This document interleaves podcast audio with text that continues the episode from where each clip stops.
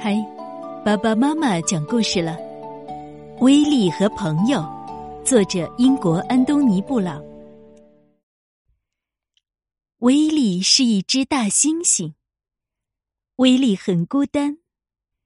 每个人好像都有朋友，只有威利总是一个人。大家都叫威利小废物，谁都不愿意和他一起玩儿。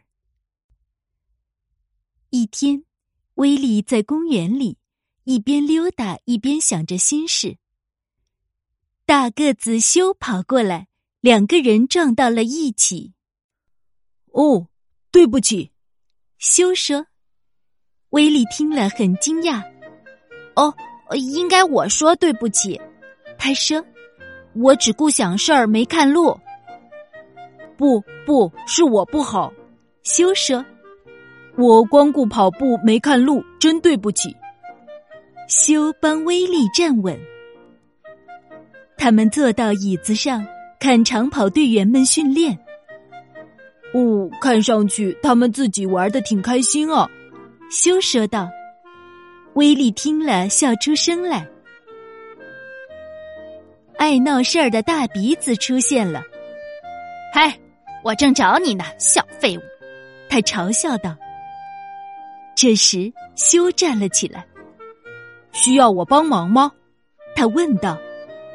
大鼻子吓得飞快的跑掉了。于是，小个子威利和大个子修去逛动物园。